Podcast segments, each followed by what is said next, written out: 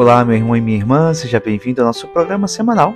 Este nosso encontro para meditar o Evangelho que a liturgia nos propõe para a celebração a cada domingo.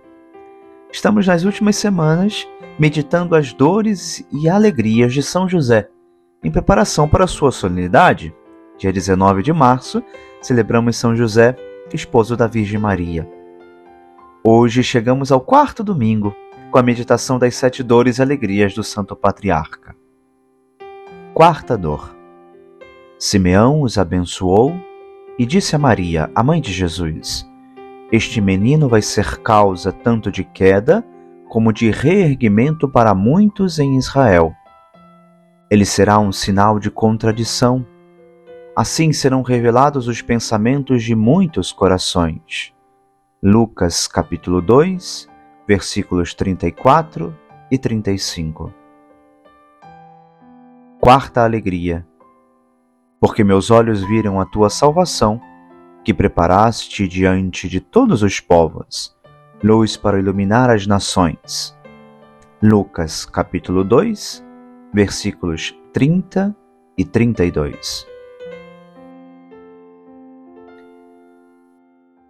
Caríssimos irmãos, hoje nossa meditação reside no impasse. Deus veio aos homens, luz para iluminar nossos passos, mas o mundo não o reconheceu.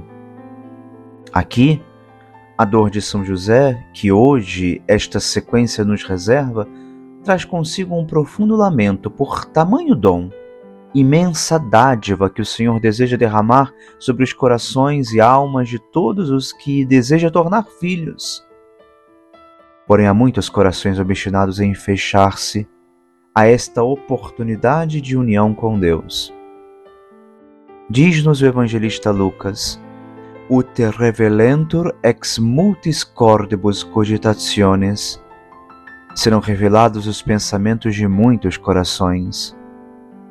Com quanta admiração a Sagrada Família não deve ter vivido aqueles momentos?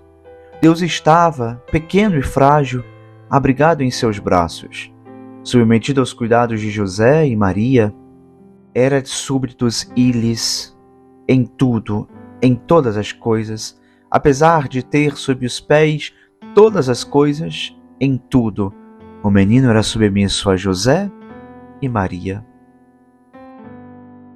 Um expositor grego dirá: sempre que o conhecimento de coisas sobrenaturais vem à mente, o milagre no espírito é renovado e é por isso que ele diz: Seu pai e sua mãe ouviam com admiração as coisas que eram ditas sobre ele.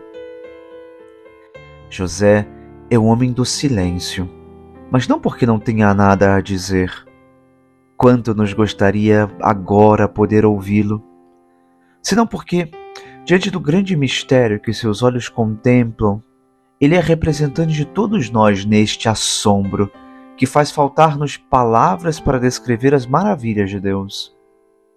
Embora os evangelhos não registrem nenhuma palavra proferida por São José, nesse sentido ele passa sempre muito discreto nos relatos, suas ações transcendem a mera descrição, revelando-se como um hino à obediência, à escuta atenta e ao diálogo íntimo com Deus. Seu silêncio, longe de denotar um vazio interior, manifesta a plenitude da fé que lhe transbordava do coração, orientando cada pensamento e ação. Dirá Bento. Essa postura receptiva permitiu que Deus guiasse sua vida através daqueles quatro sonhos, conduzindo a um destino extraordinário.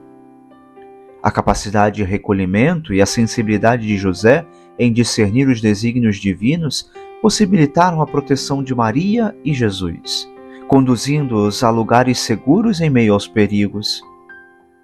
Inspirados por seu exemplo, podemos cultivar o silêncio e a escuta interior, aproximando-nos da voz e dos projetos de Deus para nossas vidas.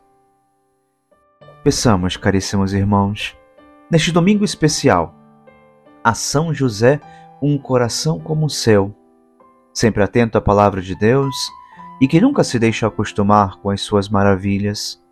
Um coração maravilhado, um coração deslumbrado por tudo que Deus nos permite contemplar.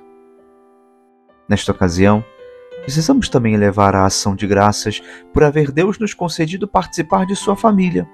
Recebermos o dom da fé, sermos também nós admitidos neste mistério de amor que deseja alcançar a todos os corações.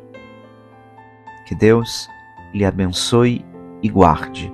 Em nome do Pai, e do Filho, e do Espírito Santo. Amém.